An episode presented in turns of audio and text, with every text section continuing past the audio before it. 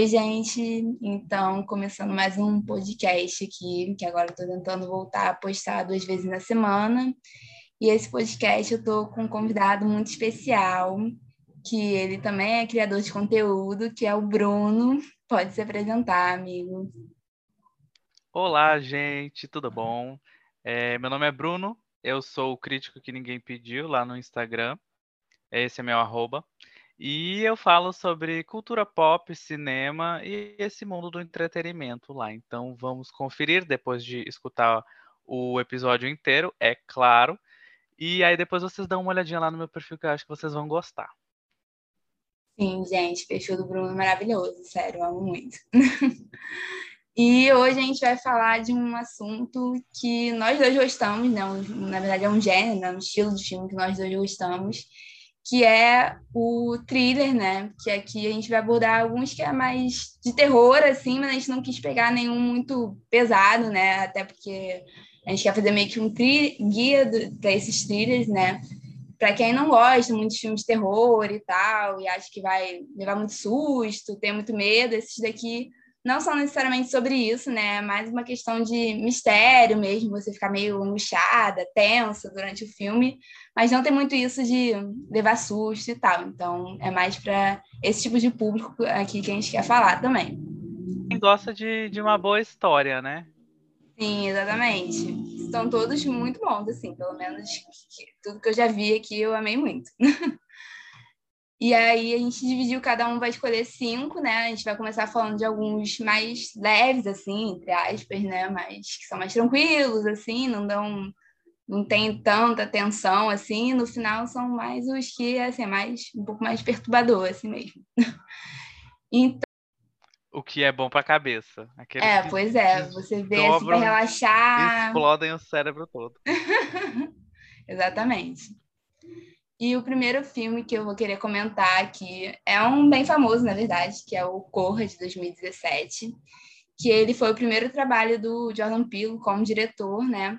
Que antes ele já tinha uma carreira bem consolidada como comediante, né? Como ator também, mas ele nunca tinha feito nada na direção e logo no primeiro trabalho dele já mudou totalmente o clima, né? Porque ele vem da comédia e agora ele foi fazer um filme de, de terror, suspense, né? Perfeito, eu amo, amo, amo esse filme. Sim, ele já, tipo, no primeiro filme ele já arrasou super, sabe? Tipo, no primeiro filme ele já ganhou Oscar de melhor roteiro original, entendeu? Então, né, pouca coisa, né, o homem. E esse filme, assim, ele não tem nenhum susto, de fato, em algum momento de jumpscare, assim. Toda a questão mais dele são essas cenas de tensão e a crítica social, né? Que, que ele traz muito forte em todos os filmes dele até agora. Tanto que tem até algumas pessoas que falam que, ah, mas esse filme devia ser considerado de terror, ele tá muito mais para suspense e tal.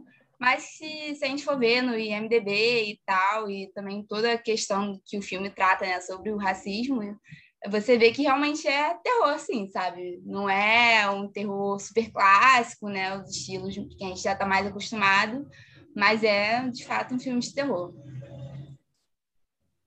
E uma coisa que eu queria destacar muito desse filme são as atuações, né? Primeiramente do Daniel Kaluuya, que é o personagem principal, que ele, assim, esse homem ele é perfeito, em, em todos os papéis dele ele tá perfeito, mas eu acho que o melhor dele Sim. até agora foi o Corra, porque o que ele faz nesse filme. E também uh, outra coisa importante é que ele, o Daniel Kaluuya e o Jordan Peele, eles vão trabalhar de novo no próximo filme do Jordan, que é Nope, um nome, eu achei muito engraçado esse nome, que já vai lançar ano Ai. que vem aí, tô muito ansiosa. Esse filme, esse filme, ele promete tanta coisa. O cast Sim. dele até agora tá incrível. Pelo amor de Deus, gente, eu vou passar muito mal. Eu sou muito cachorrinho do Jordan Peele. Sim, cara, ele, tipo, não sei nada que vai acontecer nesse filme, assim, só tem o pôster lá todo enigmático, umas nuvens, um negócio assim, não entendi muito bem, mas já confiei, já sei que vai ser hit, entendeu? Não tem como ser ruim esse filme. Mas vamos aguardar é aí para mais novidades. Aí espero que saia pelo menos uma sinopsezinha, né? Uma coisa em breve falando desse filme. e outra atuação que eu queria comentar também é da Alison Williams, que vai estar até no outro filme aqui também que o Bruno vai trazer, né?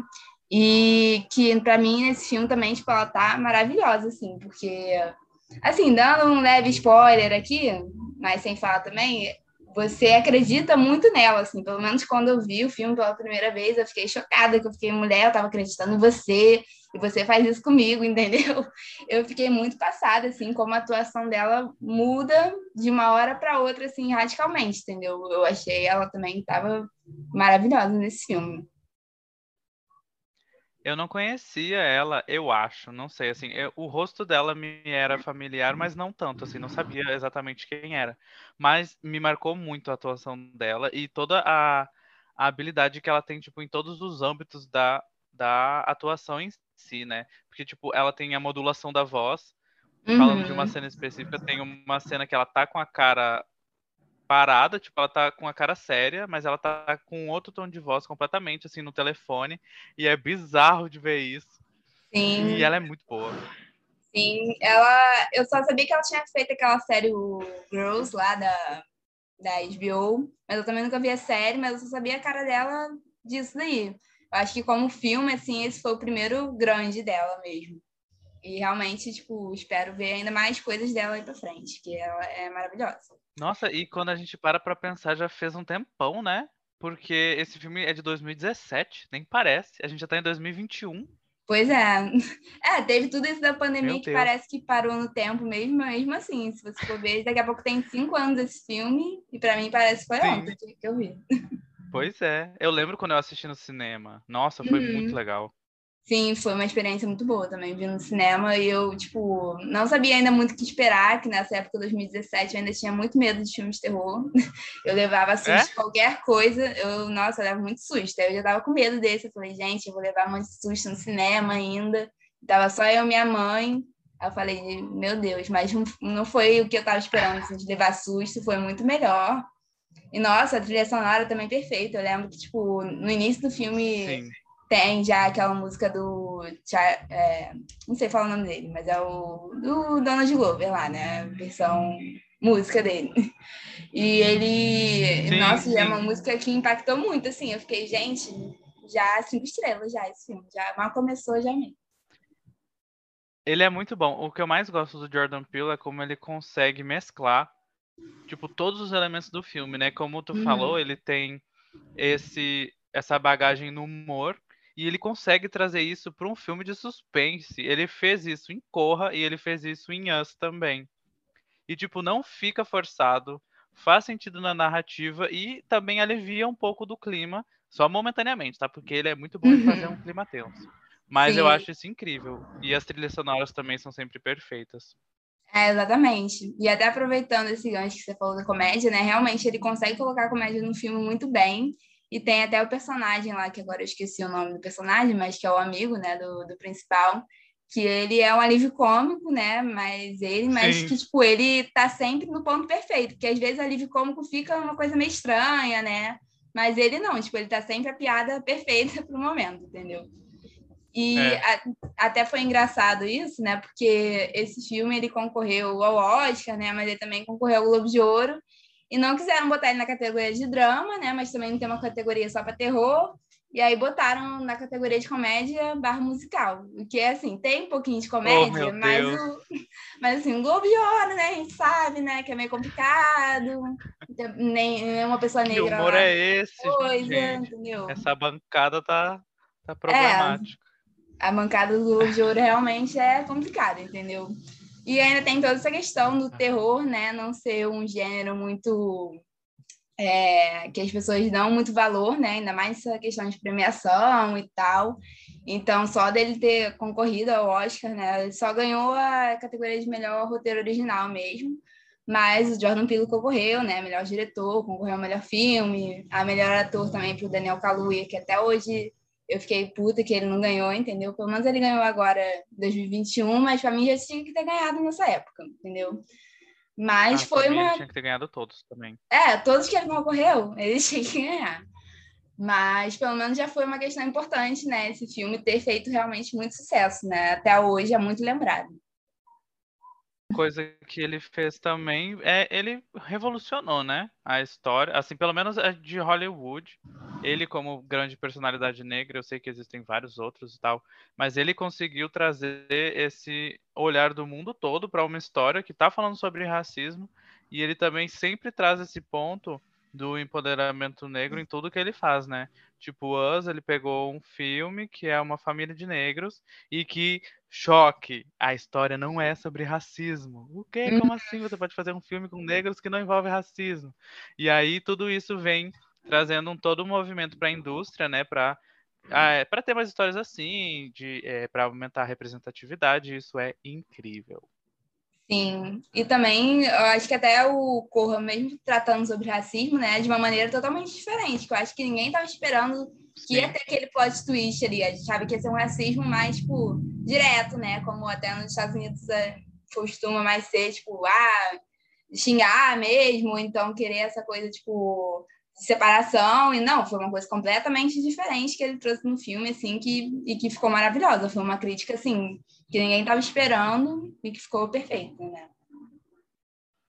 E já pegando o gancho de Corra, eu já vou vir para minha indicação, a primeira mais leve, que é, é com a Maisie Williams, com a Maisie Williams, ó, eu pensando em Game of Thrones, é com a Alison Williams também. Ela é a protagonista do filme que eu vou indicar que se chama The Perfection. É um original da Netflix. E aí, é, o que eu acho mais legal desse filme é que ele também não tem esse rolê de susto. Inclusive, eu não sou uma pessoa muito boa para mensurar se um filme dá susto ou não, porque eu não me assusto. Então, talvez se tu puder fazer esse balanceamento aí, Bianca, para nós, talvez fique melhor. É, mas... esse filme eu ainda não vi, eu quero muito ver, mas eu ainda não assisti. Ah, ainda não viu? Não, amigo. Mas eu, eu, pelo que eu vi o pessoal falando, eu acho que eu também não levaria tanto susto assim, não. Parece ser mais uma outra história aí, né? Eu vou ler. É, ele, ele é mais voltado pro lado psicológico, assim, também tem o rolê da, da psique da personagem e tal. E esse é aquele tipo de filme que quanto menos tu souber, melhor. Assim, só dá play, vai assistir, ele é curtinho, eu acho que ele tem uma hora e meia de duração só. Então, pode ir tranquilo que vai dar certo. Ó, tudo que tu precisa saber desse filme é que ele é protagonizado pela Alison Williams e é um romance lésbico. Pronto. Aqui é tudo que tu precisa saber. E um aviso: esse filme tem muito plot twist. Então se prepare, porque no começo tu pensa que é uma coisa, depois tu fica oi, e aí depois tu fica quê? É muito doido e é engraçado, porque o filme é curtinho, né? Só tem uma hora e meia, mas mesmo assim ele envolve muito. É bem bacana. Recomendo horrores.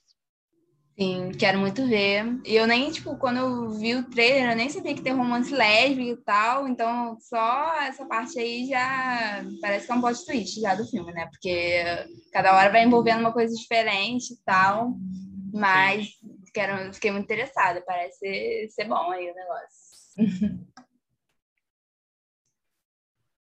E agora o outro filme que eu quero falar é O Convite, de 2015 que até há pouco tempo ele estava na Netflix, mas agora já saiu já, infelizmente, né? Mas ele é dirigido pela Karen Kusama, que ela, eu amo essa diretora muito, gente, sério, eu ainda vou fazer um post sobre ela, porque ela é perfeita. Mas eu queria destacar aqui que ela dirigiu O Garoto Infernal, que é um clássico, entendeu? Um clássico cult, perfeito. Ícone, ícone pioneiro, injustiçado pelos machos. Exatamente. Esse filme ele foi tipo à frente de seu tempo de verdade, gente. Eu tenho até um post lá que eu fiz disso também, mas é muito de outubro do ano passado, mas eu acho que eu vou até relembrar ele lá porque realmente tipo esse filme ele foi muito mal falado na época, né? Mas a gente vendo hoje em dia, tipo, ele realmente estava à frente de seu tempo, sabe? Não, não tem outra coisa. Sim, total. E o Garoto Infernal também é um filme, assim, é mais uma sátira, né, uma coisa assim, mas também, querendo ou não, é um filme de terror, né? Então tá, já fica outra dica aí para quem quiser ver também. Mas esse filme aqui, o... é um bônus já, é 10 filmes, mas aí já é o Garoto Infernal. mas esse filme, O Convite, na verdade, ele é bem diferente, né, do estilo de terror do Garoto Infernal. E eu já falei até dele antes aqui no podcast, no, no episódio que é sobre diretoras mulheres no terror. E também no, no post que eu fiz mais recentemente lá de 10 filmes que eu sempre indico e tal, eu botei esse filme porque eu realmente acho que mais pessoas deveriam ver, mesmo agora não estando em nenhuma plataforma, assim, eu super indico. Porque é um filme que ele manipula muito a nossa percepção, assim. Se você gosta desse estilo de filme, que você não sabe o que está acontecendo, só vai tendo plot twist, aí no final você descobre. Então esse filme, assim, é para você, entendeu? Porque a história... É muito assim, bom mesmo.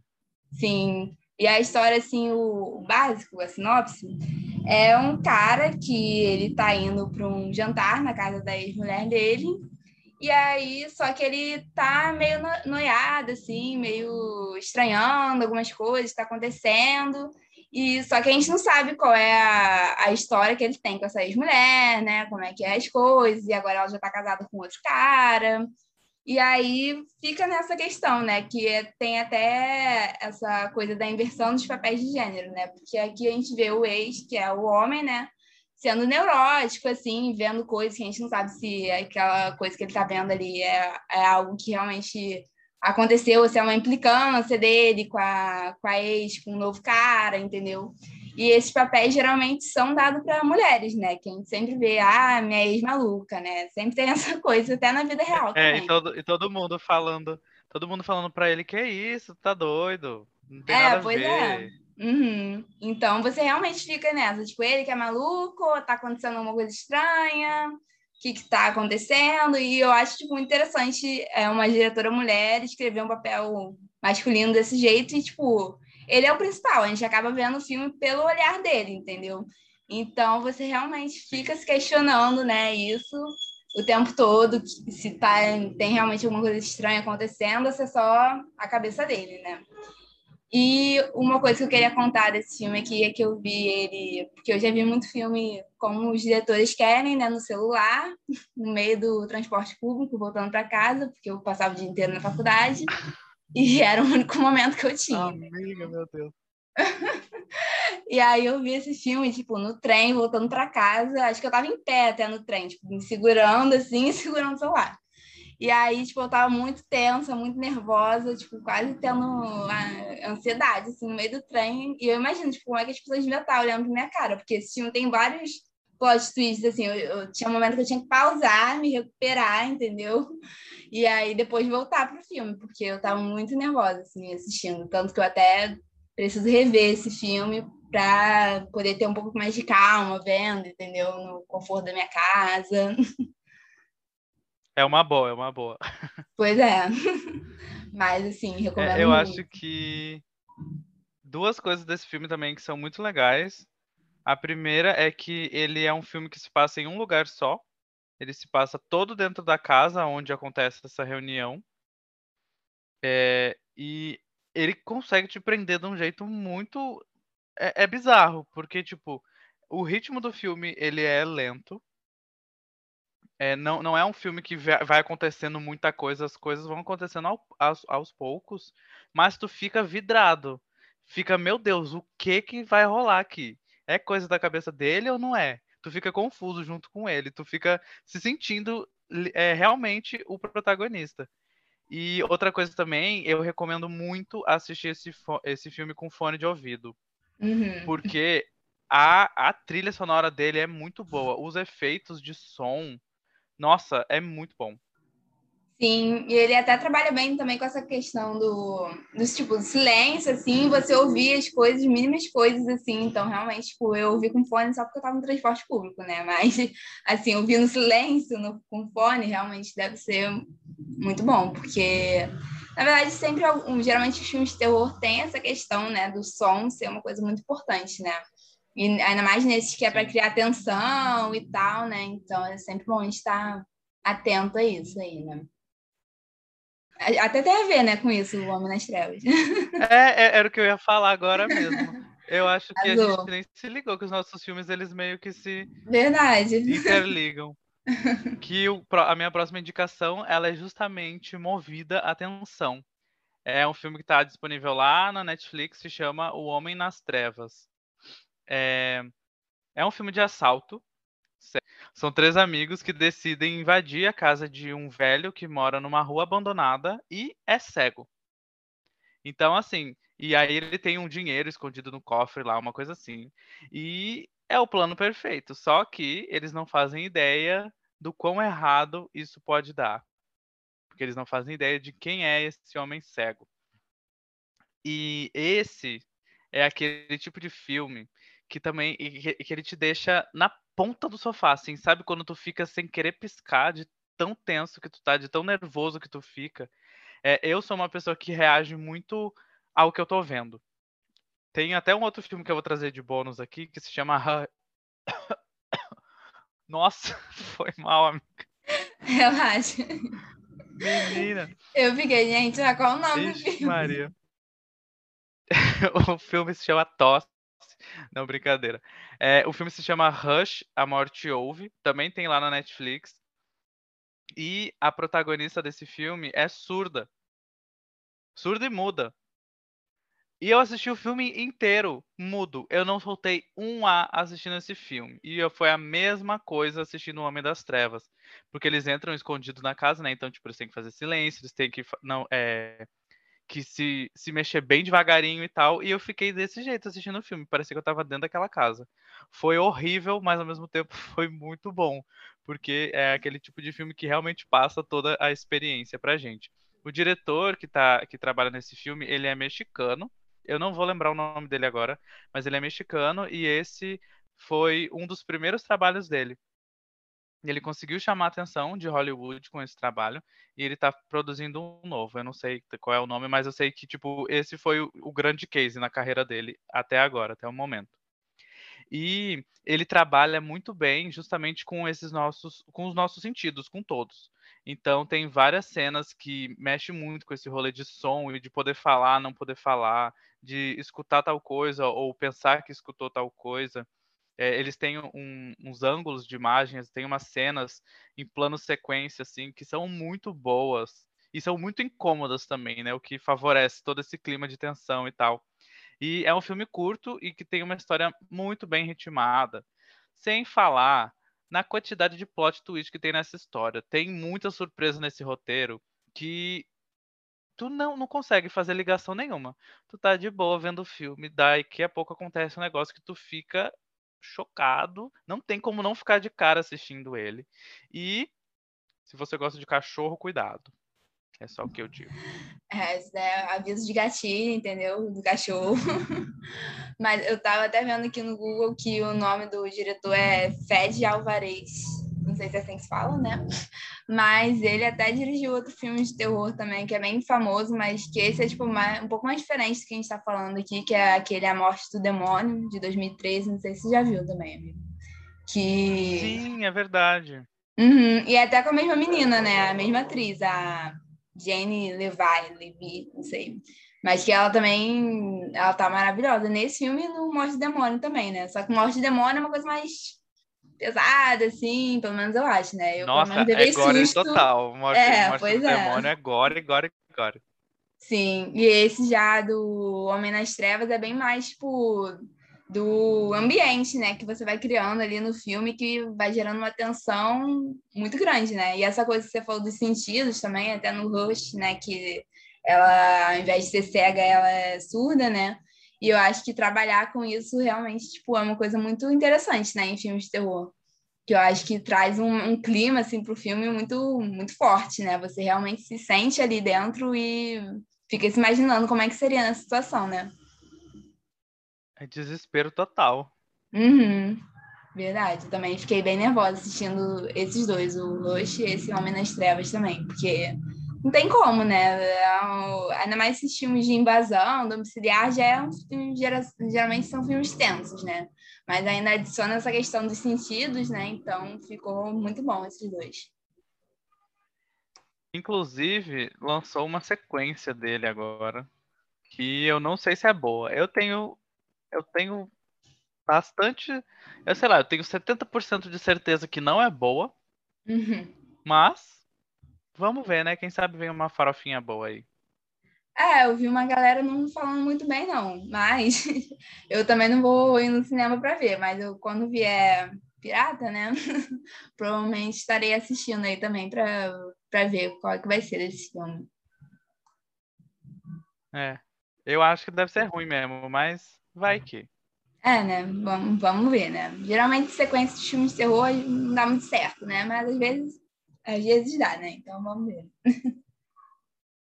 Aqui. É, e o próximo filme que eu quero falar é um thriller sul-coreano que é, se chama A Ligação, de 2020, que ele é dirigido pelo Lee Chang-yoon, também não sei se é assim que se fala, mas que esse filme até ficou bem famosinho aqui no Brasil esse ano, porque ele entrou na Netflix, né? E acabou que uma galera assim assistiu, até tipo teve um marketing legal dentro da, da própria Netflix, assim, pelo menos para mim esse filme apareceu várias vezes como recomendação. E aí eu acabei vendo. Para mim também. Sim, e não sei se é algoritmo, né, que já sabe que a gente só vê filme assim na Netflix e acaba mandando. Mas teve uma divulgação legal, né? E a gente sabe que o cinema sul-coreano tá vindo aí cada vez mais forte e tal, então eu acho sempre bom também dar uma olhada. Tem outros filmes de terror também do, da Coreia do Sul lá na, na Netflix, né?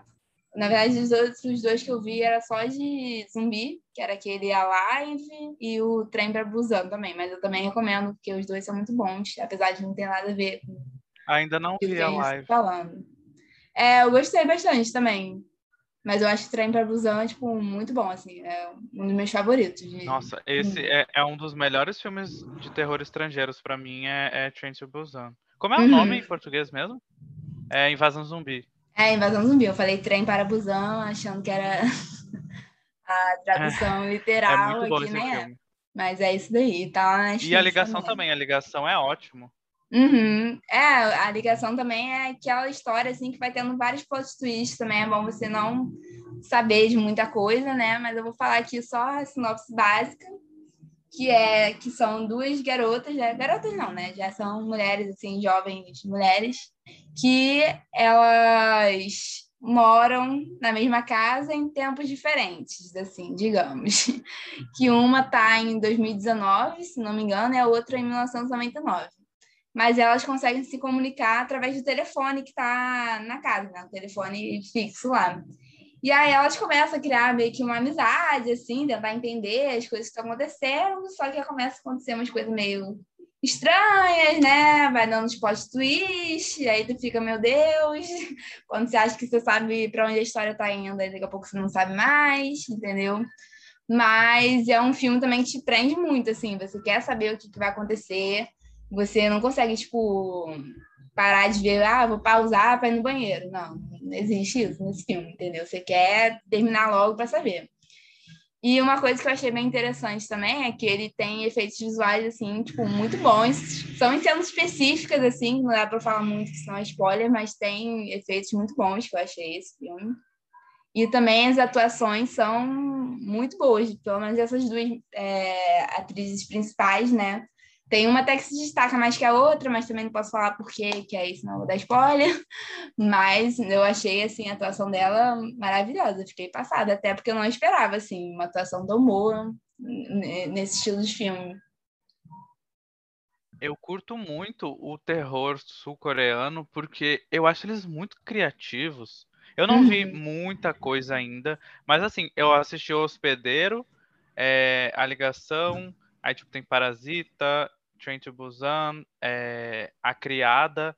Uhum. São filmes. Meu Deus, esses filmes, tipo, todos esses que eu falei, são filmes muito, muito bons.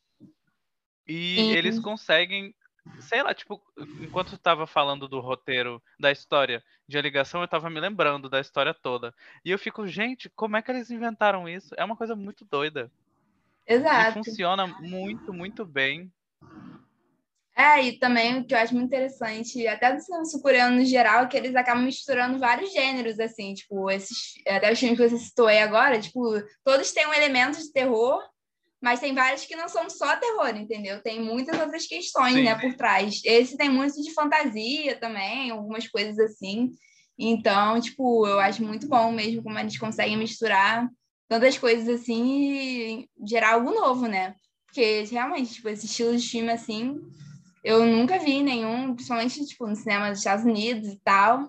E eu não dou, tipo, cinco anos para os Estados Unidos copiar esse filme aí e fazer lá. Com certeza eles ah, vão querer com fazer. Com certeza. Porque é muito a cara deles pegar esse tipo de filme, assim, que é, tipo, super realmente criativo e tal, trazendo algo novo, e aí pegar e botar para os Estados Unidos, né? Mas tem até uma questão desse filme, a única coisa que eu não gostei muito foi o próprio final, assim, e que ele até abre margem para talvez ter um segundo, não sei, né? Vamos aguardar aí se vai sair, se vai ser até pela Netflix ou não. Mas não sei, eu achei aquele final meio ruinzinho, assim, não curti.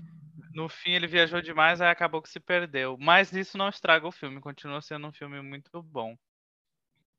Outra coisa que eu também gostei dele foi da, da fotografia em si, é uma fotografia muito inteligente.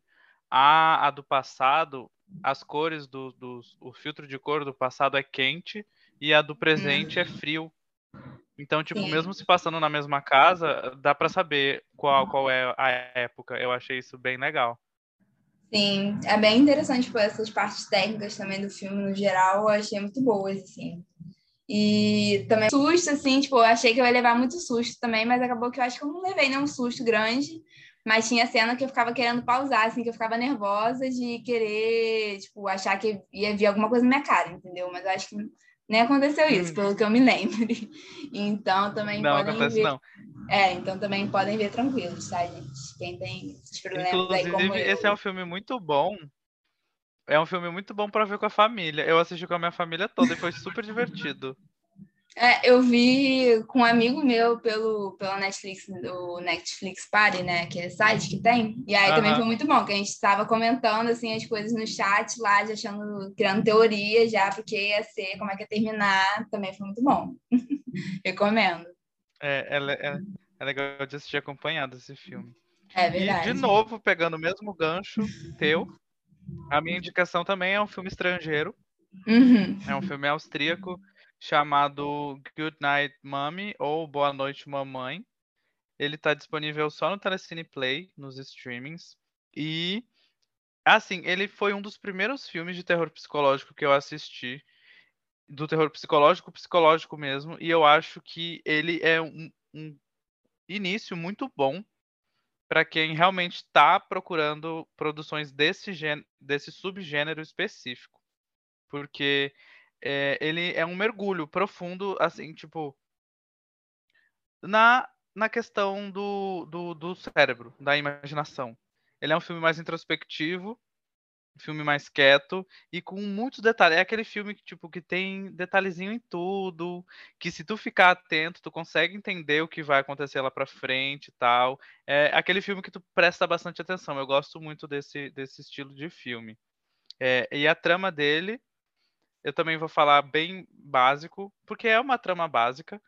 São dois irmãos gêmeos, eles são menininhos, sei lá quantos anos têm, acho que eles têm uns seis anos, seis, sete anos. E eles moram numa casa afastada, óbvio, né? Todo mundo tem que morar numa casa grande e afastada. Aí a mãe deles, ela é uma jornalista famosa e ela voltou para casa depois de fazer um monte de cirurgia. Ela fez um monte de cirurgia estética facial, então ela voltou para casa com o rosto todo enfaixado. Só tá basicamente a boca e os olhos dela para fora, o resto tá tudo enfaixado. E aí, depois que ela voltou para casa, depois que ela fez essas cirurgias, aconteceram algumas coisas que foram esquisitas. Assim, uns acontecimentos meio estranhos, e aí os meninos começam a suspeitar que aquela mulher, na verdade, não é a mãe deles. Então, basicamente, esse é o, o suquinho da trama só. Tem muito mais coisa aí dentro e as coisas se desenrolam de uma forma que minha filha é, é impactante. Até hoje tem uma cena assim. Esse filme tem uma cena bem pesada. Não vou falar sobre o que é, tipo, qual é o nível de pesado, porque senão isso pode entregar. Mas se tu não tem estômago muito forte para filme, não é uma coisa assim tão forte nesse nível, mas ela é impactante. É, e a minha dica para assistir Boa Noite Mamãe é prestar atenção em cada detalhe. Porque ela é uma história muito rica e que se tu é desses, igual eu, que eu gosto de ser meio Sherlock Holmes enquanto eu assisto, gosto de ficar querendo ah, adivinhar o final ou supor o que vai acontecer e tal, esse filme ele dá todos todos os dá toda a munição para ti. Só que é uma munição muito inteligente, porque ó, eu vou dar só um exemplo. É questão de reflexo de espelho. Sabe? É esse nível de detalhe.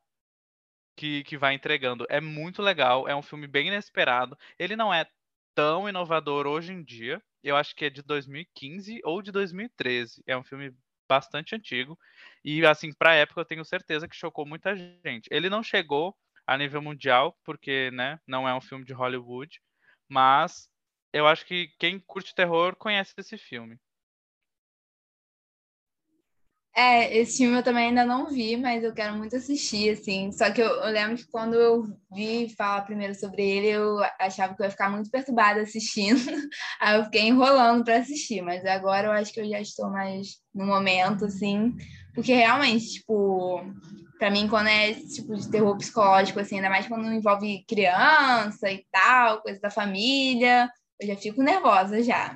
E aí, geralmente quando é filme de terror criança já, já é um problema para mim, entendeu? Mas eu acho que esse daí realmente, tipo, eu gosto muito também, como você falou, de ir pegando as pistas e tal.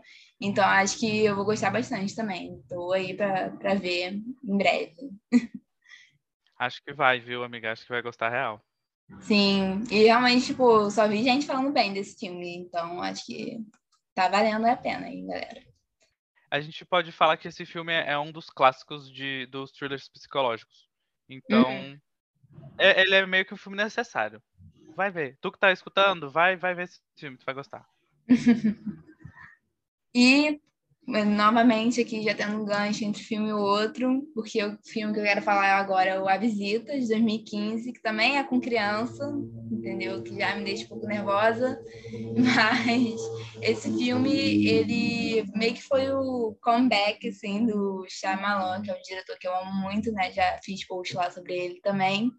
E ele fez três filmes que foram, assim, super criticados e tal, no final ali do, dos anos 2000, início de 2010, né?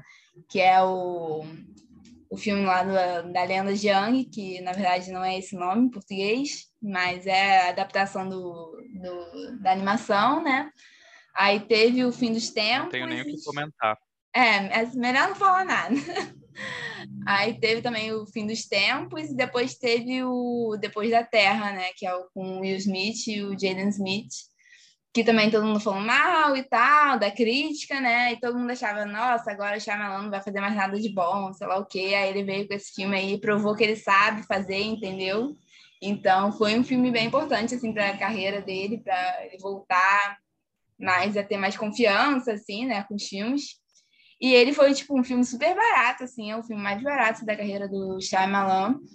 E ele é super simples, assim, até se você for ver a história, que também não, não dá para falar muita coisa, né? Que também é um filme que tem os plot twists aí, que é aquelas coisas estranhas acontecendo, né? Mas a narrativa principal, assim, inicial, é que são duas crianças, né? Que são irmãos também, uma menina e um menino, que eles, a mãe deles vai viajar, vai para um cruzeiro, se não me engano, e aí eles vão ficar na casa dos avós. Só que eles não veem os avós há muito tempo, então nunca viram, não lembro agora exatamente, porque a mãe tinha problemas lá com os avós e tal, mas aí como tinha ninguém para deixar as crianças, deixou com os avós, né? Só que aí começa a acontecer umas coisas estranhas, né? Casa dos avós, né? E tal, e aí vai se desenrolando o filme. Só que esse filme, ele é no estilo found footage, né? Que é... Que, na verdade, ele não é como se você tivesse encontrado depois das fitas, né? Como geralmente são nos filmes de found footage, né? Que o... talvez o mais famoso seja A Bruxa de Blair, né? Mas é nesse estilo, tipo, como se você estivesse filmando ali o seu dia a dia e tal, com a câmera na mão. E a câmera na mão fica na mão das crianças ainda por cima. Então, é, tipo, a visão toda do filme quase é das crianças que elas estão filmando as férias delas, assim, acho que até para a escola e tal. Eles falam, ah, depois a gente vai mostrar na escola, sei lá o quê. E aí tá filmando ali o dia a dia deles, né? E para mim esse estilo found footage é tipo qualquer coisa leva susto com found footage, entendeu? Todos os outros filmes que eu já vi de found footage eu levo susto, entendeu? Até aquele lá do Cloverfield e tal, que tipo nem é super de terror, né, de monstro e tal eu levei susto porque também é found footage, entendeu? Mas é um estilo que eu gosto muito. E é, tipo, uma coisa que você tem que ser criativo, entendeu? Para fazer esse estilo de filme. Então, para mim, arrasou muito esse estilo aqui também, no A Visita. Eu assisti A Visita Eu acho que. Tu sabe quando lançou? Que ano lançou? É 2015 que tá aqui. Foi, eu acho que eu vi em 2015. E aí, de novo, aí eu vi de novo em 2016. Aí, essa segunda vez que eu vi, eu vi com um grupo de amigos. Eu acho que tinha umas nove pessoas vendo uhum. esse filme. Minha filha, no fim do filme, até chegar ao fim do filme, só sobraram quatro na sala.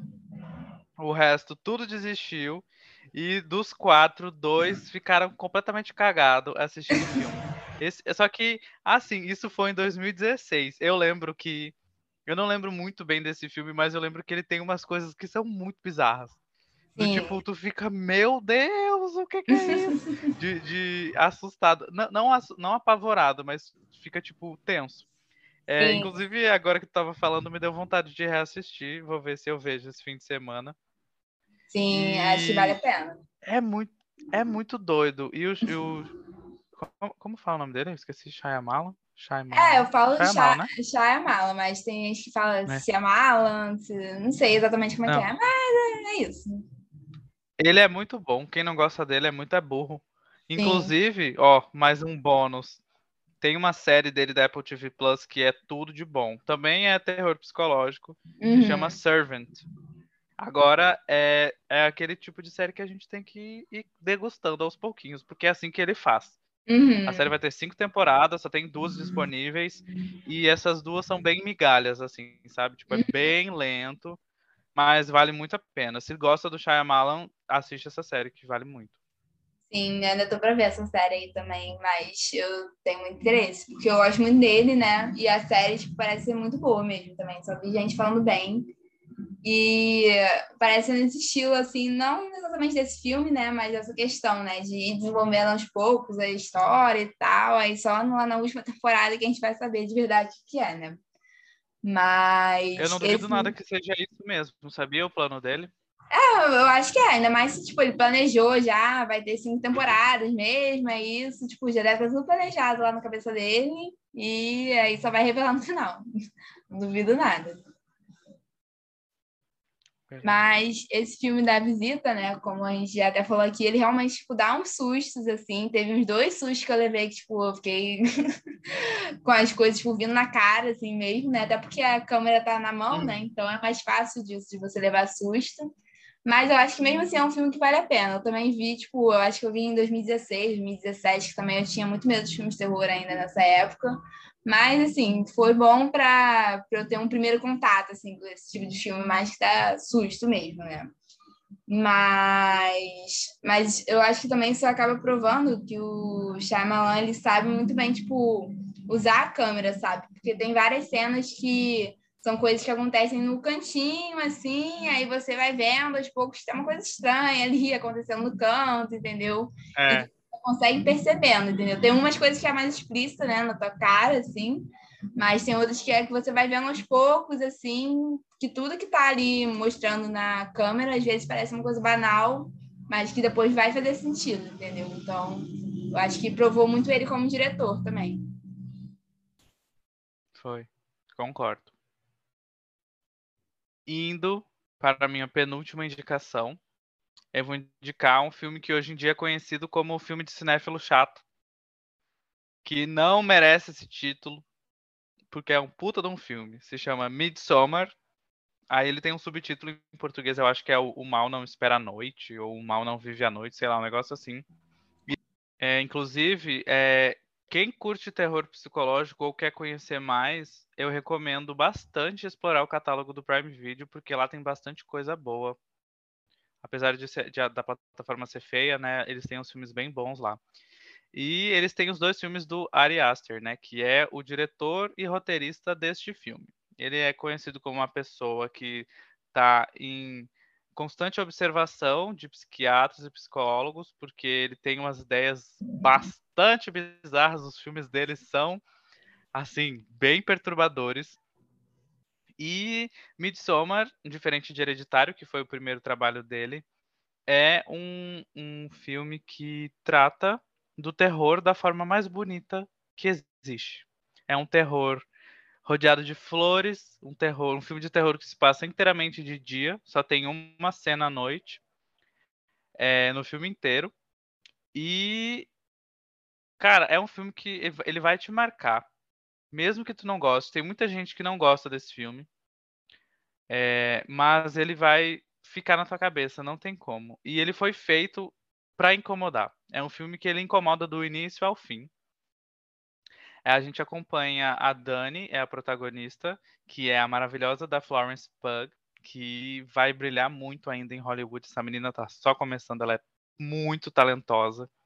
E ela já prova, ela prova isso em todo papel que ela faz. Não interessa se ela é uma não interessa se ela é uma heroína da Marvel ou se ela é uma protagonista de filme de terror, ela arrasa em absolutamente tudo que faz.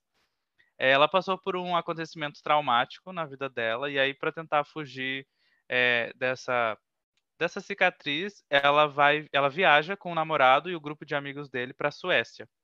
Aí eles vão para lá. Um amigo deles desse grupo é sueco e eles vão a princípio para um festival de verão. Só que, na verdade, quando eles chegam lá, eles acabam dentro de um, uma comunidade que é tipo um culto pagão, que é bem vibes natureza, uhul, todo mundo usa branco, a gente come o que é da terra e tal. Só que é muito suspeito, eles não sabem muito bem o que eles o que eles estão fazendo lá, é, o que eles planejam fazer, e a gente vai acompanhando isso. Eles vão passando por situações, por rituais, até que chega no terceiro ato, que eu não sei, eu não consigo nem colocar em palavras o que, que é aquilo. Esse filme ele é todo muito inteligente. E, e eu, eu, assim, eu tô falando como uma pessoa que gosta, tá? Quem não gosta desse filme pode falar muito mal dele para ti, assim como eu tô falando muito bem. Eu acho ele fenomenal é meio que uma viagem experimental do que é a loucura, do que é real e o que não é real. E a gente tem essa oposição do, do bonito visual com todos os outros elementos de construção do filme que são muito bizarros. A, os efeitos de som, a trilha sonora desse filme é uma coisa, é parecido com eu ia falar o, teu, a tua primeira indicação. É parecida, é uma experiência parecida com o que Bianca vai falar a seguir. É uma coisa que incomoda, que são barulhos esquisitos que tu não sabe se é som, se é ruído, se o que, que é aquilo. É, a gente é, contrapondo o florido, contrapondo o dia, o bonito, a gente tem uns efeitos visuais que são simples, mas que são muito eficazes e que assim não é, isso não é um spoiler mas é tipo como a gente como a gente diferencia o que é verdade e o que não é verdade é por meio desses efeitos especiais e tu fica muito doido naquele mundo, acontece um monte de coisa incômoda, um monte de coisa que vai te deixar com repulsa. Sabe? São cenas gráficas muito fortes, tem sangue, tem sexo. É, e é uma coisa assim que vai que vai te deixar impactado. E vai ficar contigo. Eu assisti esse filme, eu assisti esse filme, gente, com o meu irmão, e era meia-noite quando a gente começou a assistir o filme. Ele tem duas horas de duração. Acabou duas e pouco. Minha filha, quem disse que eu consegui dormir? Mas não foi de medo, foi de. Eu fiquei pensando naquilo que eu acabei de assistir. Eu fiquei, meu Deus, o que foi isso? E fiquei dois dias, eu fiquei dois dias inteiros pensando nesse filme. Não saía da minha cabeça. As cenas me marcaram muito. E hoje em dia ele é um dos meus favoritos. Uhum. Não, eu gosto muito desse filme também. Tipo, eu lembro que na época que saiu, um monte de gente já começou a falar mal. Aí, tipo, eu já eu vi um pouquinho depois, assim, acho que tipo um mês depois que saiu. Eu fiquei, gente, por que, que tá falando, todo mundo falando mal desse filme, entendeu? Não entendi. Mas é até engraçado que, tipo, minha experiência vendo foi diferente da sua, porque eu vi 10 horas da manhã esse filme. E eu geralmente não vejo filme de manhã, mas aí eu falei, não, isso aqui eu vou ver cedo, né? Porque eu não sei o que vai ter nisso daí. E aí eu também fiquei, Sim. tipo, o resto do dia todo assim, tipo, parado, olhando pro nada. Assim. Fiquei cinco minutos sem se mexer, assim, pensando. Porque realmente, tipo, tem cenas que vão te impactar muito. Para mim, tipo, a primeira cena já, eu já fiquei assim, cara, o que, que vai ser esse filme? Porque o que, que é isso aqui, entendeu? E eu realmente tenho um pouco de medo, assim, da mente do, do Ari Aster, né, que é o diretor. Eu fico um pouco preocupada com ele, entendeu? Mas o cara sabe, tipo, ele sabe fazer filme. Porque o Hereditário também eu acho muito bom, assim. É um filme que eu tenho, assim, um pouco de receio de rever, talvez, que eu também fiquei um pouco perturbada com esse filme. Mas eu acho que os dois, tipo, eles também meio que se complementam, né? Até. Ele até fez isso meio que de propósito, né? Porque ele fez o Hereditário em 2018 e esse já em 2019. Foi muito rápido um filme para o outro. Foi. Acho que ele já estava pensando nisso, né? E são filmes bem opostos, né? Eu hum. lembro que quando eu assisti Hereditário, olha só que, que dia foi esse. Eu assisti dois filmes sem saber absolutamente nada sobre. E passei o, o resto da semana só digerindo tudo que aconteceu. O primeiro foi Parasita. E logo depois que acabou Parasita, fomos assistir Hereditário. Nossa, impactou. Então eu passei o resto da semana, eu fiquei assim, só existindo, que eu fiquei, meu Deus, eu acabei de ver um dos dois melhores filmes da minha vida. Aqui eu não sabia de nada, não sabia de nada de nenhum dos dois filmes. Nossa, é, os dois realmente Foi... tipo, impactam muito, cara, não, não tem como. Demais. E um dos maiores arrependimentos é, que eu tenho foi não ter visto Midsommar no cinema. É, é Justamente porque um amigo meu viu e ele falou que era ruim. E aí eu fui na dele. Uhum. É, eu também tava muito nessa.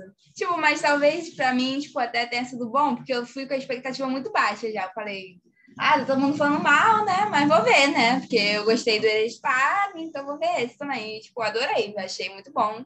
Tanto, tanto, tipo, a parte visual, assim, que eu acho maravilhosa desse filme, mas também, tipo, a questão da história e tal, e as camadas que o filme tem, que eu acho que ele tem camadas muito interessantes, assim. Tanto que, tipo, eu faço produção cultural, né? E a gente estuda bastante essa parte, tipo, até antropológica um pouco, e essa questão de cultura mesmo. Eu achei muito interessante, tipo, o único personagem negro do filme ser o antropólogo, que vai lá para uma cultura sueca e que aí tem todas as questões lá e também tem todas as questões culturais dentro dessa comunidade, que aí o que é aceitável, o que, não é. Tipo, eu pensei muito nisso também, tipo, essa parte cultural e tal. Eu fiquei, gente, que coisa, né? É, é muito doido. E o nível de interpretação que dá pra. O nível não, o leque de interpretações que tu pode tirar desse filme é uma coisa absurda. Uhum. Porque pode ir desde a simbologia até essa questão cultural e histórica que tu falou. Sim. É, é um filme muito rico. Muito Sim. rico. Exatamente. Então, acho que, tipo, talvez. Tem muita gente que fala que não gostou porque não entendeu o filme, assim, mas eu acho que também não é nem questão de entender. É o que você sentiu ali, o que, que você achou que fez sentido para você, entendeu?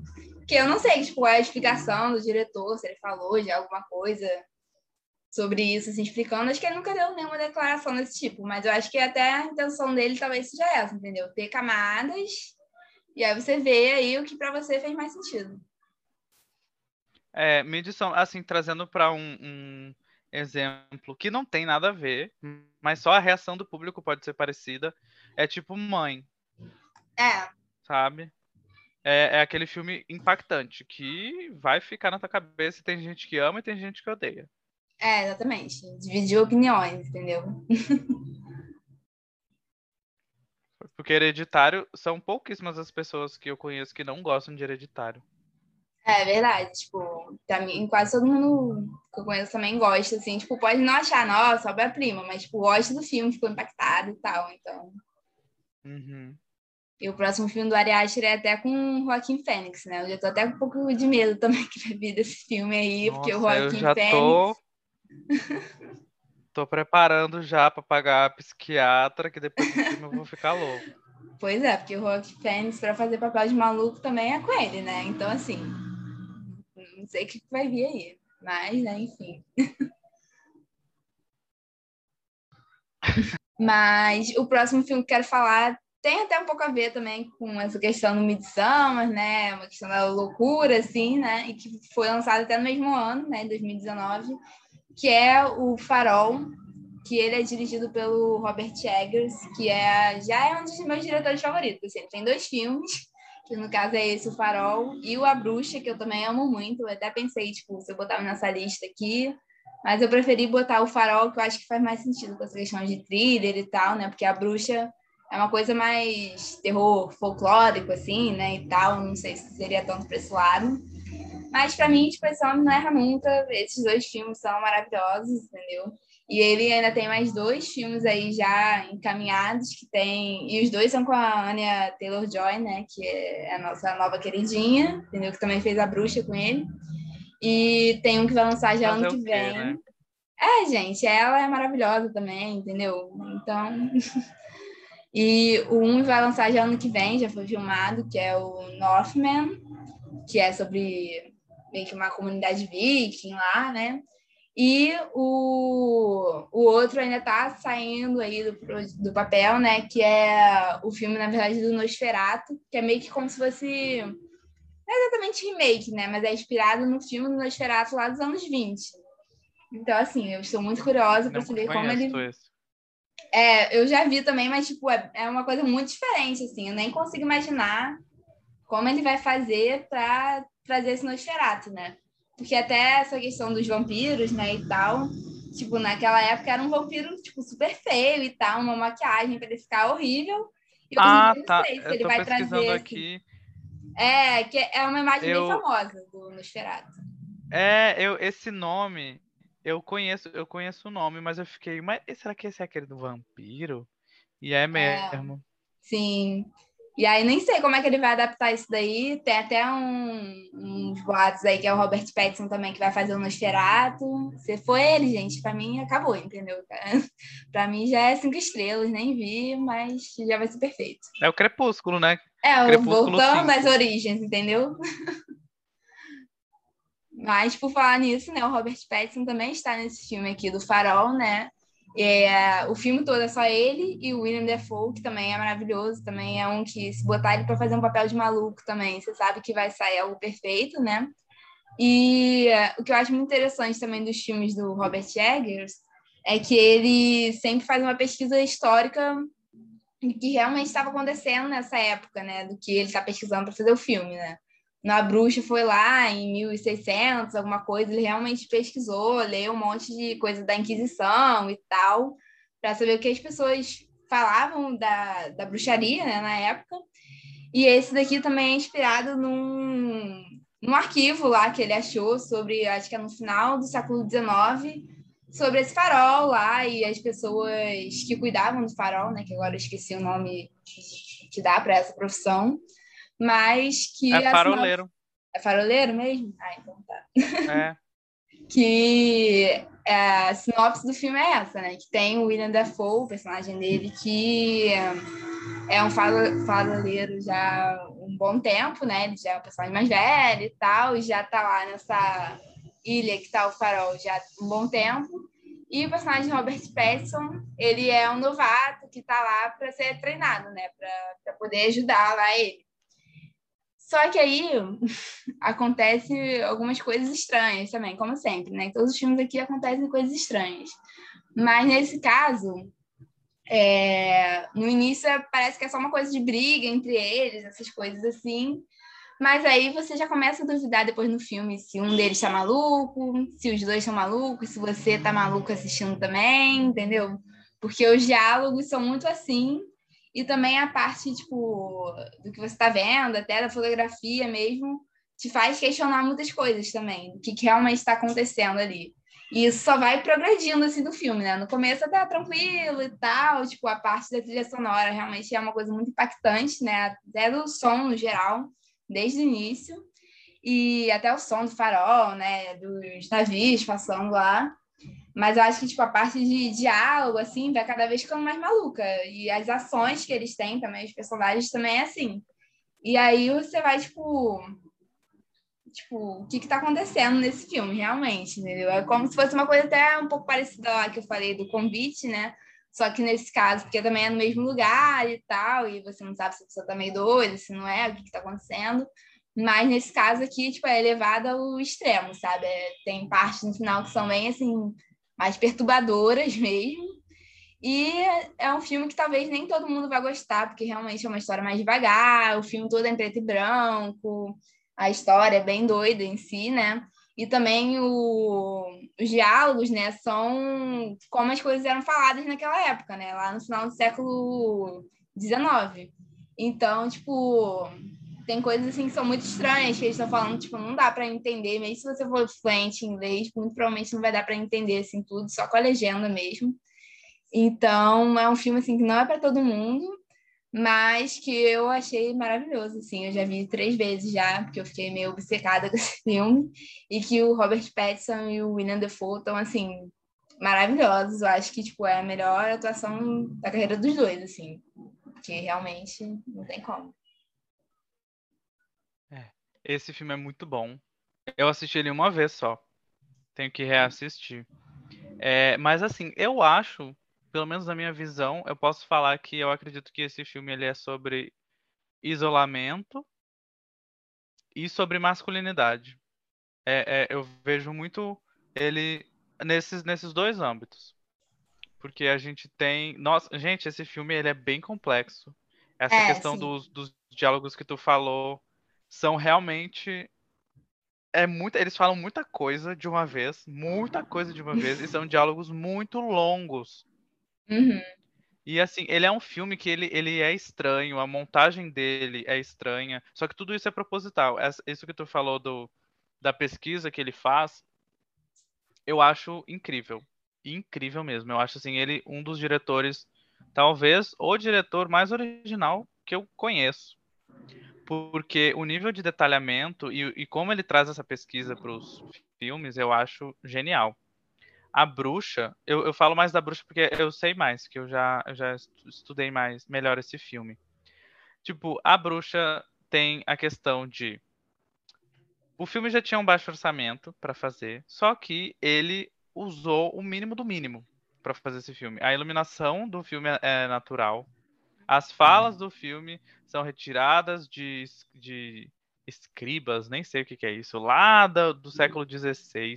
A locação Tipo, foi é, o pessoal da equipe mesmo, da gravação, era uma equipe super pequena. Eles que montaram os cenários, eles que fizeram a casinha, tudo. Teve menino, aquele bode dos infernos, deu um coice no menino. O menino se machucou, foi parar no hospital. Gente. E tudo isso, tipo, e as gravações rolando, eles não podiam parar, porque ele, outro, outra característica desse diretor é que ele grava os filmes muito rápido. Eu acho que ele grava uhum. os filmes em um mês. Sim. E, isso é bizarro, porque tem filme que demora um ano todo para ser gravado, né? E ainda mais os dele que são mega complexos. E aí, em O Farol, eu gosto muito da bruxa, é, e, de A Bruxa, e eu vejo que o Farol é completamente diferente. Completamente diferente. Em tudo. E principalmente essa questão do ritmo. É um filme que tu vai. Sei lá, eu, eu não sei nem qual é a palavra, meio que tu vai tentando entender o que tá acontecendo. E as as ilusões, né, que acontece, que tipo é o estado mental dos personagens, como é que ficam lá em completo isolamento, eles vão tendo umas ilusões e umas falas muito doidas que tu não sabe se é verdade ou se não é. O fato de tudo ser em preto e branco também confunde, porque tem coisa que dá para saber que é fantasiosa porque aparece um ser que não existe, mas tem outras coisas que tu não sabe se é ou não. E esse diálogo todo, o som desse filme, como tu falou, gente, o som desse filme é uma coisa absurda. Absurda mesmo. Mexe contigo no, dentro de tu enquanto tu vai escutando, e é um filme que vai crescendo. É justamente é. isso. Ele começa. Tu não sabe o que tá acontecendo, ele acaba, tu não sabe o que tá acontecendo também. mas fica aquela coisa, fica aquele gostinho na tua boca. Uhum. Mas é um filme que eu conheço muita gente que não gosta. E sei que é um filme que não é para todo mundo. É, exatamente. Tipo, eu acho que até essa questão do, do ritmo e tal acaba afetando, mas eu também, tipo, como ele não dá uma conclusão final, assim, por mais é. que dê pra, dá para entender um pouquinho o que acontece, mas não dá uma conclusão fechada, assim, tipo, ah, foi isso que aconteceu, entendeu? Mas eu acho que muita gente acaba não gostando disso. E também. E é um filme longo também, né? É, tem duas horas e dez, acho. É por volta de duas horas, né? Mas eu vejo muita gente falando que gostou, mas que tipo, não entendeu para a pessoa. Mas eu acho que também não é sobre entender tudo também. Eu acho que também é essa questão. Tem camadas ali que você pode ir interpretando, tipo, essa questão da masculinidade também. Foi uma coisa que quando eu vi a primeira vez eu não pensei. Mas aí depois, quando eu revi, tipo, fez muito sentido para mim também essa questão. Então, acho que também tem várias coisas que dá para você ir pegando ali no filme e que eu acho que para mim, tipo, eu pelo menos eu deixei ser levada pelo filme, entendeu? Não fiquei racionalizando é, muito. É bem isso mesmo. Eu acho que é o que você tem que fazer, porque se ficar tentando, ah, não, é isso daqui, é sei lá o quê, tipo, não vai dar muito certo? Você só tem que. É experiência ali. E é um filme, porque, tipo assim, ele não é nem um estudo de personagem, como Joker, por exemplo, sendo que o filme inteiro se passa só com esses dois, falando um com o outro, basicamente. E ele não é um estudo de personagem, não é um estudo de caso, até pode ser considerado um estudo de caso, mas é mais, sei lá, sabe? É como se fosse um experimento. Parece que o filme é um experimento. O que, que é. acontece se tu isolar duas pessoas num farol por. Eu acho que eles passam, sei lá, quatro meses, seis meses. É, é tá porque... muito mais tempo, né? É, é porque era para eles ficarem só algumas semanas, né? Esperando o navio, só que o navio não vem, porque tá tendo. Não é enchente, não, o nome, mas tá tendo, é, tá tendo tempestade e tal. Então tem todas essas questões aí que realmente tipo, eles ficam muito tempo ali. E aí vocês já sabem mais quanto te... Nem eles mesmos sabem quanto tempo eles estão lá mais, né? Tem até uma é, cena que é isso. É uma loucura, menina. Esse filme tu não sabe de nada. Mas é, é legal, é legal. É, eu vejo muito mais como uma experiência, assim, porque tem muita gente também que acha que, tipo, ah, no filme não leva para lugar nenhum. Mas também às vezes não precisa levar, entendeu? Às vezes é, não é o que o diretor quer passar ali, entendeu? Então, é isso. Eu acho é, que vai nesse, muito a pena mas nesse ver. filme leva, sim. O negócio é. que ele leva é para todos os lugares possíveis. é, pois é, talvez seja essa confusão aí, né? Quem curte Lovecraft vai uhum. gostar desse uhum. filme. Tem uma pegada meio, meio Lovecraftiana. Não totalmente da ficção científica, mas tem elementos assim que são que são bacanas. Uhum. É, é verdade. Pode pro seu amigo. Posso ir. E aí, para mim, a última indicação, também nesse nesse ramo da loucura, nesse caminho da loucura. É uma casadinha. O filme Suspiria, que está disponível no Prime. O que, que acontece? Esse filme ele tem duas versões. Tem a versão original, que é de 1977, e um remake de 2018. Por que, que eu recomendo assistir os dois? Porque, cara, eles conseguiram fazer duas visões diferentes e muito fodas da mesma história. É, o Suspiro original, né, o de 1977, eu acho que é um dos maiores clássicos do terror, assim, da história do terror toda. E apesar dele ser antigo, e eu sou uma pessoa que é meio velhofóbica, eu não sou tão fã de, de filmes antigos, é um filme muito bom. Tem aqueles efeitos cagados, mas, gente, a gente tá falando dos anos 70, né? Então, assim, não, não tem como ser muito crítico nesse quesito. Mas é um filme muito, é, sei lá, perturbador. No primeiro, isso não é um spoiler, tá? Porque no remake é no remake isso é, é deixado bem claro, mas é um filme sobre bruxas, tá? E aí, basicamente, a história é assim: uma menina, ela vai, é uma bailarina, ela é americana, eu acho, ou ela é alemã, não sei. Se passa na, na Alemanha durante é, a Guerra Fria. Ela é americana, mas aí ela vai para a Alemanha, eu acho que é o oriental, né? Eu acho que é do tipo o lado soviético, se eu não me engano. Acho que é, é isso que ela vai, né? Isso, isso. É durante o, o, muro lá durante a Guerra Fria, e ela é americana e vai para essa academia de balé, uma academia de balé muito famosa, muito famosa mesmo. E aí tem uma professora que é a referência do balé mundial que no remake é a Tida.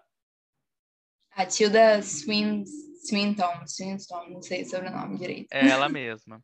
E a protagonista no remake também é a Anastácia. é a Anastácia de 50 Tons de Cinza. Ela tá muito boa, inclusive. É, eu lembro mais do remake, não lembro muito do filme original, porque já faz tempo que eu assisti o filme original. Mas eu recomendo muito assistir os dois, e eu já vou logo falando que esse é um filme que também marca. E principalmente o remake, ele me marcou de uma forma que até hoje eu não sei qual foi.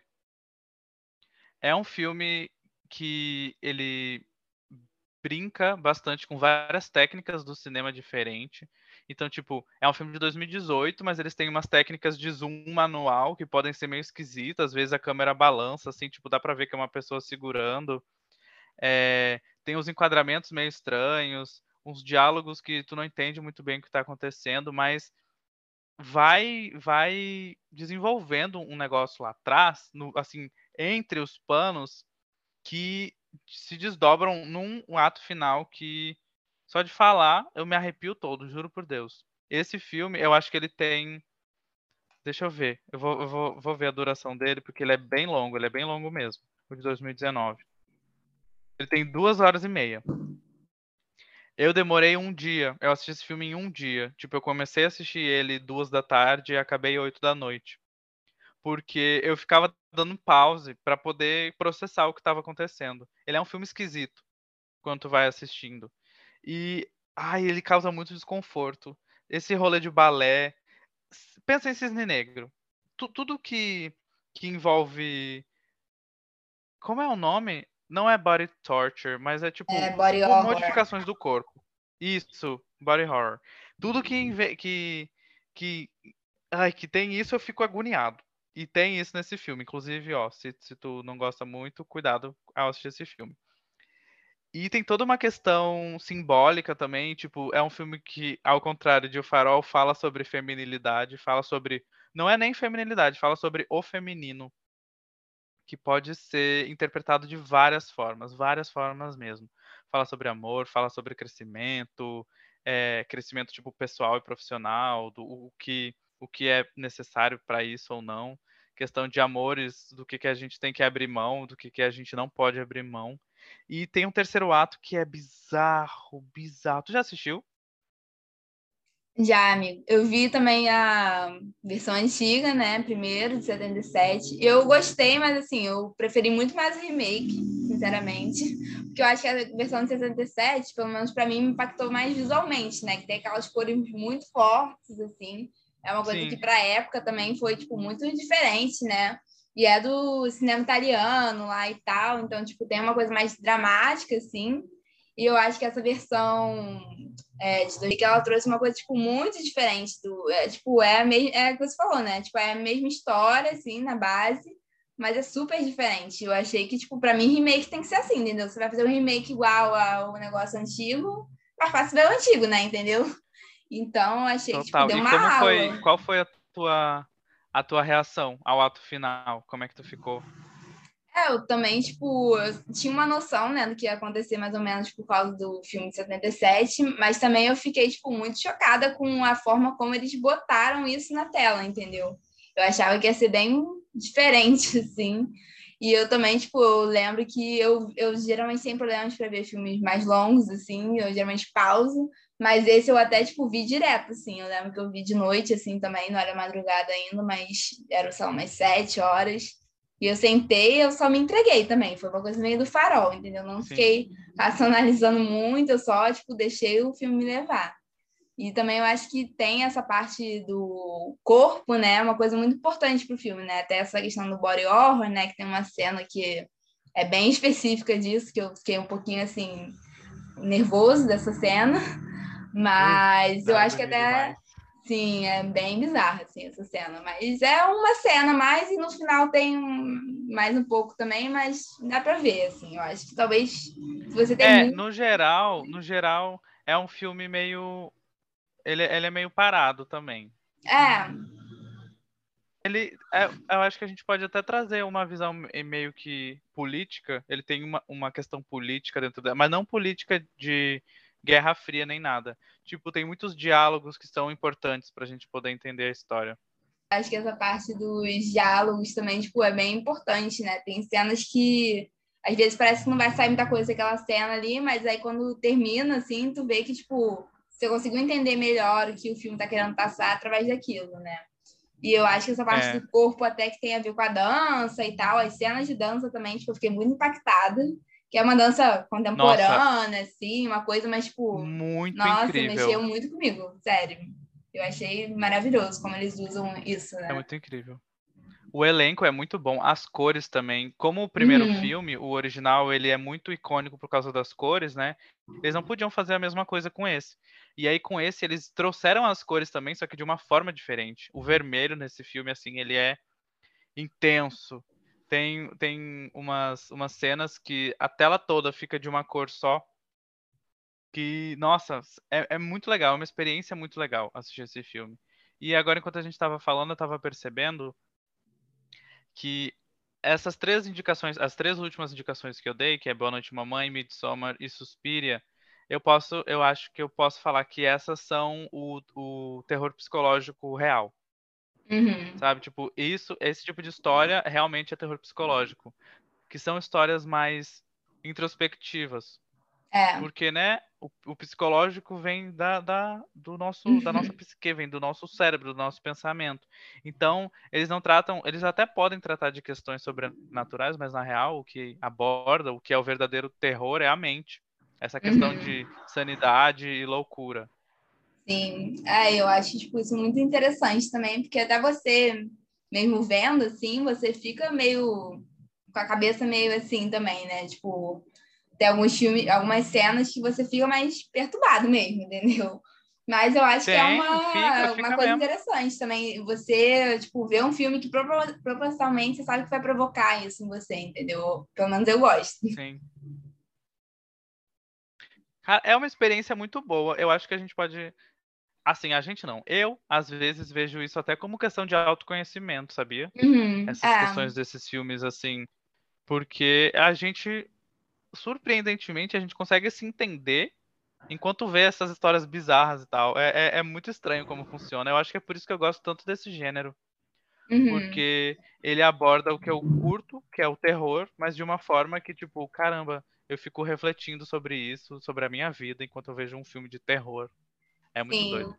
É, porque são isso, né? O filme tem várias camadas. Você provavelmente vai associar alguma coisa ali com a sua vida também, entendeu? Tipo, óbvio que são hum, em níveis mais bizarros, assim, né? O que acontece geralmente nesses filmes.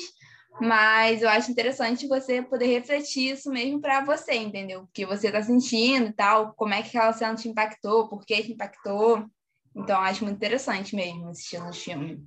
Por isso que eu acho que vale a pena, mesmo quem não gosta muito de terror e tal, dar uma chance aí para isso que a gente falou. Óbvio que vai ter uns que vão ser mais estilos de algumas pessoas, outros de outras, mas eu acho que vale a pena para dar uma chance para todos aí. Mas, ó, não é porque foi a gente que fez essa lista, não, mas essa lista tá muito boa, viu? E ela tá bem diversificada. É, exatamente. Tipo, tem para todos os gostos aí, entendeu? A gente tentou fazer uma É. coisa mais leve, mas tem uns um pouco mais pesados aí, que a gente deixou um pouco mais final, assim, que perturbou um pouco mais a gente, entendeu? Mas eu acho que para quem quer começar também tem dicas boas aí, entendeu? Então, você vê qual sinopse você gostou mais e tal, e para ver, dá uma chance. Então, acho que é isso, gente. A gente acabou falando mais de 10 filmes, na verdade, que a gente deu uns bônus aí, né? Mas que é sempre bom também. E é isso. Tem que dar, tem que dar o presentinho, né?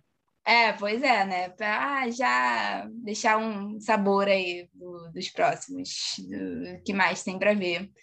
E também a gente falou de diretores, né, que agora mais recentemente também mais conhecidos, né, do Jordan Peele, do Robert Eggers, do Ari Aster e tal, que também é bom assim sempre ficar de olho nesses diretores, né?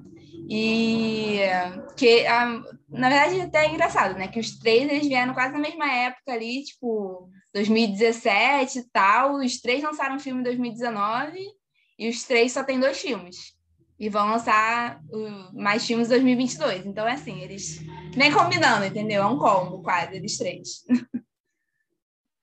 Pior, né? É, eles não brincam, não. Já chegaram com os pés na porta. Na porta, não, pé na nossa cara, né? É, todo exatamente. Mas é isso, gente. Espero que vocês tenham gostado aí das dicas. Se vocês quiserem comentar alguma coisa, eu vou fazer o post lá também no Instagram. E também, se vocês quiserem indicar mais, se vocês quiserem depois que tenha uma parte 2 ou mais indicações desse estilo, assim, vocês me avisem lá. E também queria muito te agradecer, Bruno. Sério, a- a- gosto muito do seu conteúdo. Eu acho que você arrasa. E fiquei muito feliz que a gente pôde fazer aqui esse, esse feat, essa collab. Ai, obrigado. Gostei muito do convite. Eu também adoro teu conteúdo, te adoro. E falar sobre o que gosta é diferente, né, amiga? Com pessoa É. que sabe também é diferente. É, obrigado pelo convite, obrigado a todo mundo que ouviu também. E, gente, indiquem filmes mesmo, tá? Porque eu tô querendo é, aumentar essa minha lista. Sim, exatamente. E eu tô até querendo pesquisar uns mais que também não sejam dos Estados Unidos, que, né, que a gente sabe que lá tem mais, né, assim, dessa produção, mas a gente até falou alguns aqui que não são, né? Então acho interessante também ver mais desse lado, assim. Tô querendo assistir mais coisas disso. E é isso, gente. Até a próxima e obrigada por escutarem. Beijo.